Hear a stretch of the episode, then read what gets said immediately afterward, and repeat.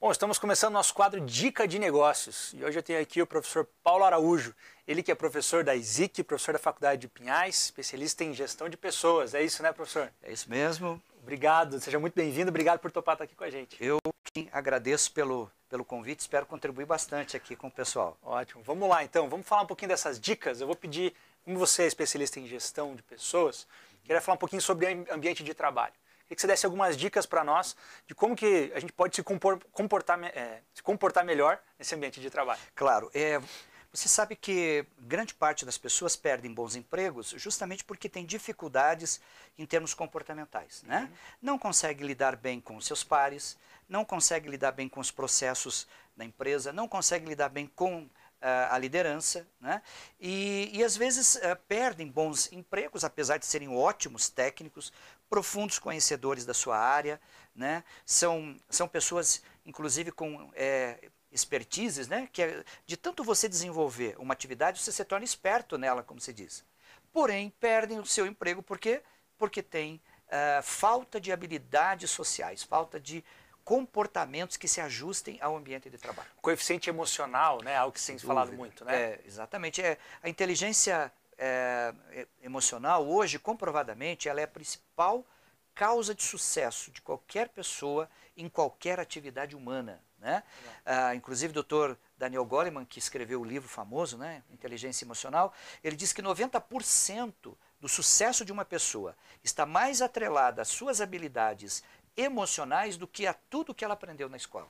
Interessante. Bom, então vamos se aprofundar um pouquinho nessas dicas. Vamos a gente lá. listou aqui três dicas que você mesmo colocou pra gente. Ok. Vamos falar um pouquinho de cada uma delas. Autoconhecimento. Perfeito.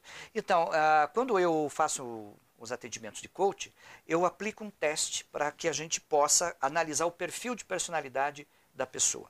Ou seja, cada pessoa tem as suas, suas características perdão, que a individualizam. É? Então, nesse teste, é, a gente procura mostrar as áreas de habilidade que ela possui e que estão alinhadas com a sua atividade profissional.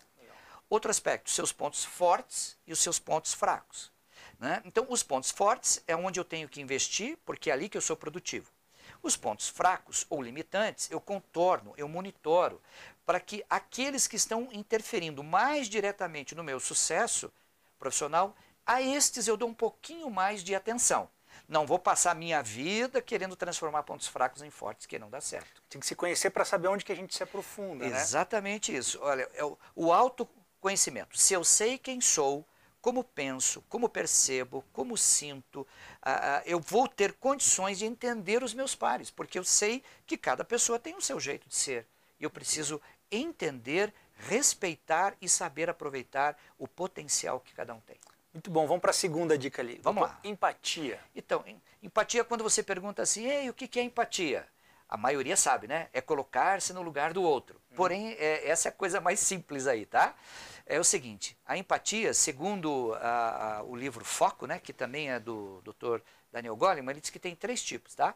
Existe a chamada é, empatia cognitiva, que é aquela que eu tenho consciência do sofrimento do outro. Existe a chamada empatia emocional, que é aquela que eu sinto em mim o sofrimento do outro. Uhum.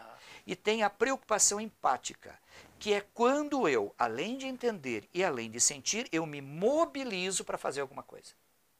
Uhum. Então, no ambiente de trabalho, esta é uma questão fundamental. Eu preciso saber me colocar profissionalmente, pessoalmente, no lugar dos outros.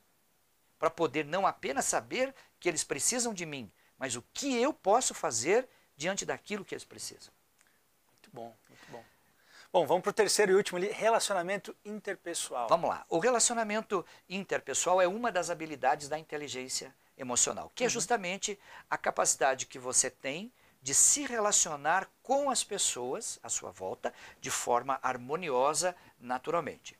Harmoniosa não significa a inexistência de conflitos. Uhum. Os conflitos existem em função de vários fatores. Né? No ambiente de trabalho, às vezes, existe muita competitividade por cargos, eh, funções, dinheiro, progressão e tudo mais. Né? Ah, existem também as chamadas diferenças individuais. Né? Cada um tem um jeito de ser, recebeu uma, uma educação dos seus pais, tem uma. Ah, uma constituição sua pessoal, é, que muitas vezes entra em choque, porque o outro é, possui coisas muito diferentes de mim. Porém, é importante dizer o seguinte: não são as diferenças necessariamente que causam conflitos, tá? Aham. Mas é o modo como eu lido com elas. tá? E, o- a, e a outra questão fundamental é o processo de comunicação nas relações interpessoais. A pessoa que sabe se comunicar bem, que expressa claramente as suas ideias, os seus objetivos, ela diminui muito a possibilidade de conflitos. Toda eh, a informação truncada, ela gera conflito. Aliás, a principal causa de conflito em qualquer organização do mundo que você imaginar, qualquer, é falha na comunicação. Tá? E para quem conhece um pouco da Bíblia aí, né, ou conhece muito, nós temos a história da Torre de Babel. Sim. Né? Quando Deus disse o seguinte: sabe como é que eu vou acabar com esse planejamento estratégico deles aí de construir essa torre que toca os céus? Confundir. confundir os idiomas. Ou seja, ninguém mais se entende. Onde ninguém mais se entende, não há projeto que funcione.